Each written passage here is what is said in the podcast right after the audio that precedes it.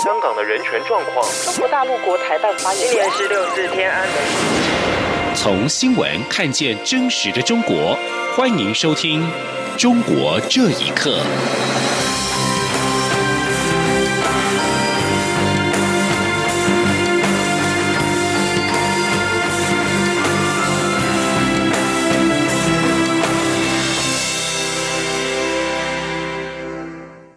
欢迎收听《中国这一刻》。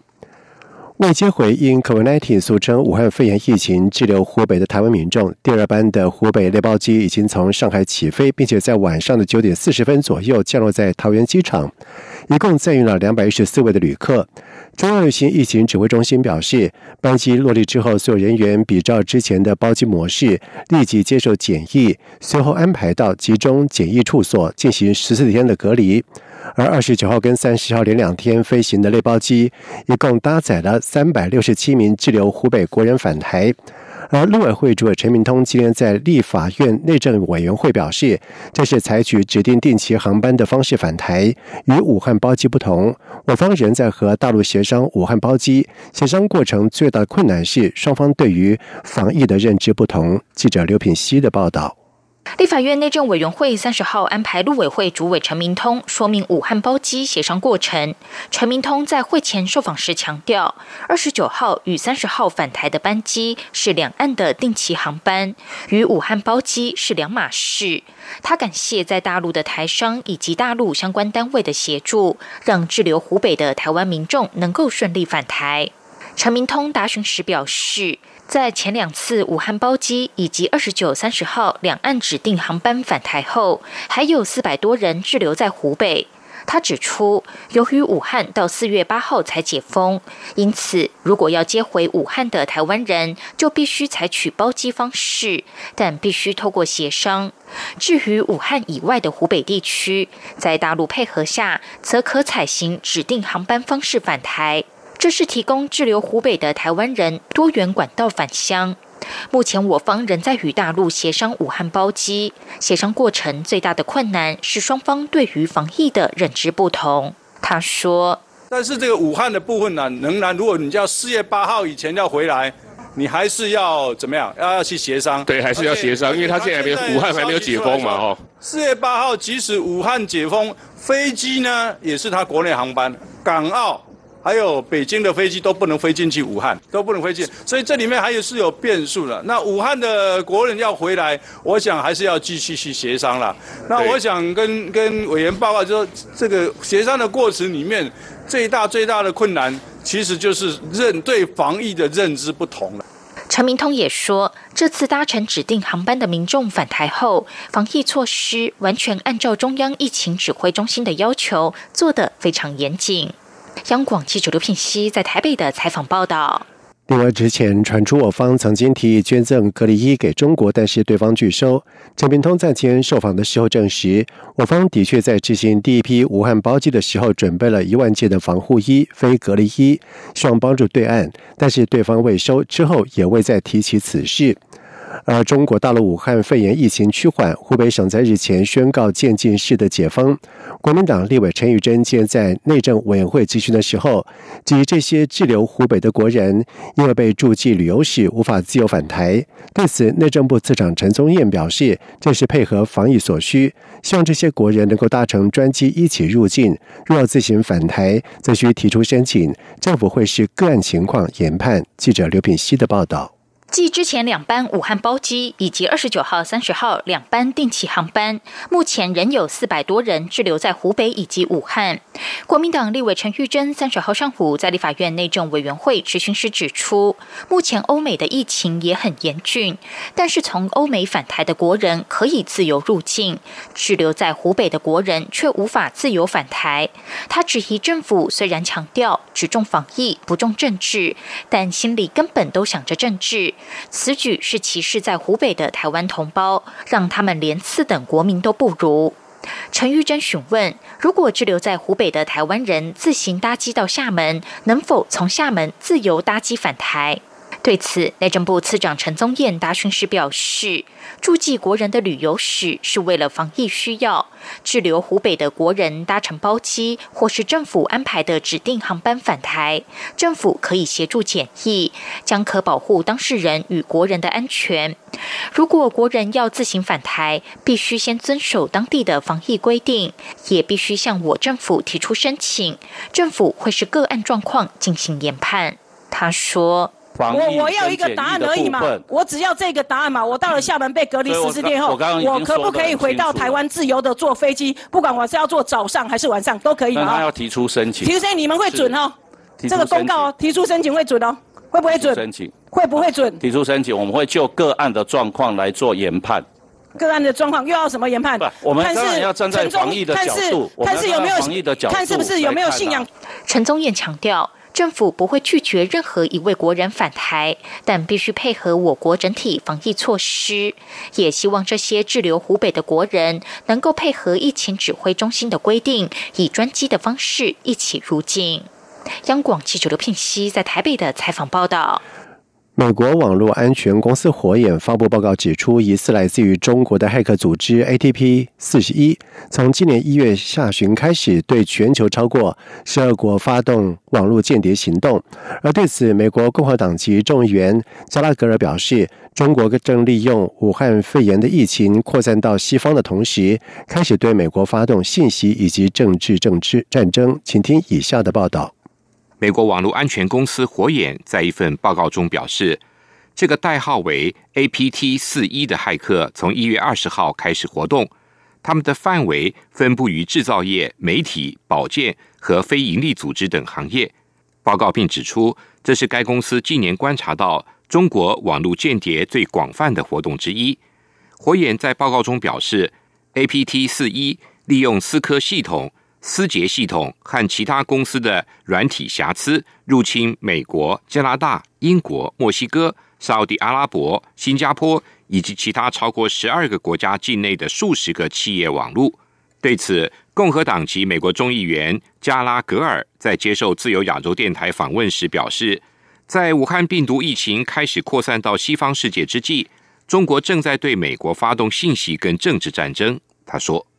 The CCP trying to actively exploit this pandemic in order to expand their influence around the world. 中共正在利用这个疫情来扩大自己的全球影响力。除了关注到中国官方的公开发言，比如拿禁止出口药品来威胁美国，还看到中共在幕后操作的网络攻击、信息战。火眼公司安全架构方面的负责人葛莱尔认为，间谍活动的增加有很多因素。其中包括可能与美中两国在贸易战及武汉肺炎上的摩擦有关。美国国会网络空间日光浴室委员会的专员萨曼莎警告，由于武汉疫情席卷美国的时候，一些中小型企业削减资讯安全、云端科技部门的人手跟预算，可能让中国骇客伺机而动。他说。I'm very concerned that our economy is being set back by coronavirus and the ripple effects. 当美国面临经济上的冲击，中国正在利用这个时机。一些美国新创资安公司为了生存缩减人力。我担心，我们可能在疫情过后发现一些技术突然落到对手手中。火眼的报告还指出，这个骇客团队的商业活动主要是利用电子游戏产业操纵网络游戏中的虚拟货币。甚至动用勒索软件收获商业利益。不过，火眼公司拒绝透露受影响客户的名单。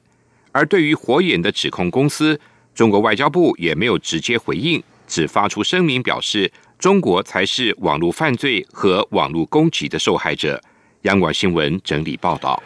而就在武汉肺炎疫情正在全球蔓延之际，美国调查新闻网站 ProPublica 调查发现，中国逐渐将大外宣的平台转移到推特，透过盗用账号等方式，在推特上大量发送有利于中国政府立场的讯息。美国智库挽救民主联盟的中国分析师马一鸣就表示，中共在政策失效需要推卸责任的时候，就开始运用假讯息的策略来达成他们想要的目的。请听以下的报道。美国非盈利新闻媒体 ProPublica 发表调查报道指出，他们从2019年8月起，在推特上找到超过一万个可疑的假账号，在推广和中国政府有关的活动。另外，自由亚洲电台也发现，该电台名称也遭到盗用，像是这个月刚注册的推特账号，包括有自由东北电台、自由徐州电台和自由安徽电台，其中两个账号。盗用了自由亚洲电台的台标，另一个账号替换了台标中的一个字母。这些冒牌账号发布的推文，大多是提升中国政府的形象，或是贬低其他大国的形象，比如散播武汉病毒可能源自美国的阴谋论等。ProPublica 的记者杰夫在接受自由亚洲电台访问时表示。冒充自由亚洲电台的身份混淆视听，正是北京当局的手段之一。他说 they change one of the letters in the twitter handle：“ 冒充者替换了推特用户名中的其中一个字母，发布与中国政府的意识形态相吻合的宣传信息。这个账号基本没有真正的粉丝，但他的推文却能得到上百个点赞和二十个转发。我觉得这是政府正在尝试的战术之一。”美国智库挽救民主联盟的中国分析师马一鸣表示，中国共产党过去几年来开始把大外宣的战场转移到社交媒体，尤其近期在政策失效、需要推卸责任的时候，就开始运用假讯息的策略来达成该目的。从去年八月开始，这家美国机构追踪了上万个假推特账号。有些账号事先窃取了一些国外推特用户的登录信息，然后转而发布有利于中国政府的宣传内容，甚至中国的私企也可能参与了中共的宣传工作。华盛顿人权组织公民力量创办人杨建立说：“中国的很多科技企业非常愿意跟政府展开业务合作，以实现双赢。”他说。他用了很多的私人公司来操作这样的事情，而且很多私人公司愿意为中国政府做这种服务，因为很显然，他可以在中国政府保护的特权之下得到市场上更大的利益。中共封锁了国内的推特网站，在海外又利用推特作为政治宣传的平台。ProPublica 这篇报道显示出，推特已经成了中共舆论战的主擂台，而这可能就是美国政府所说的科技集权主义。以上新闻由央广整理报道。印度中国专家谢刚在近日表示，中国因为隐匿疫情而使得武汉肺炎向全球扩散，导致了形象受损之后，最近正在试图向伊朗以及欧洲输出抗疫的经验等等，以扭转形象。谢刚表示。中国国家主席习近平在三月十号访问武汉的时候，特别声称中国共产党勇于战斗、取胜及扭转局面之后，中国就开始把在控制疫情的经验打包称为胜利，试图输出，而成了其他国家仿效的榜样，以洗刷中国在国际的形象。谢刚在文章当中表示，在印度总理莫迪邀集南亚区域合作协会会员国元首举行视讯会议，也共同对抗武汉肺炎不久之后，中国也筹办和欧亚以及南亚国家卫生官员的视讯会议进行简报，试图展现中国愿意提供帮助。不过，谢刚的文章说，印度在二月曾经向武汉捐赠了十五吨的医疗用品，中国迄今没有对印度做出任何具体的回报。谢刚又举例说，中国电子商务巨头阿里巴巴在最近也宣称要捐赠美国口罩跟医疗设备，但是先前在川普当选美国总统之初，阿里巴巴创办人马云曾经宣称要对美国基础建设投资数十亿美元。同样的，这项投资倡议没有任何具体的内容，也因此，中国上述种种的作为，其实试图透过政治性的操作扭转已经受损的形象而已。而在疫情之下，中国各省以手机城市健康码作为通行的依据。不过，一名持有湖北健康码而且显示绿码的民众，在日前返回甘肃，理论上应该是属于健康状态，却在三十号被确诊为武汉肺炎。健康码是武汉肺炎疫情之后中国个人健康管理小城市的统称，它是一组变动的二维条码，或是转换成文字的中文讯息，以交通号志的红绿灯为识别的颜色。而健康码在二月份首先在浙江省杭州推出，很快扩及到中国数百个城市但是一直存在争议。它是基于个人申报资料和其他数据计算而成但是多数的民众并不了解它运算的机制。以上中国这一刻谢谢收听。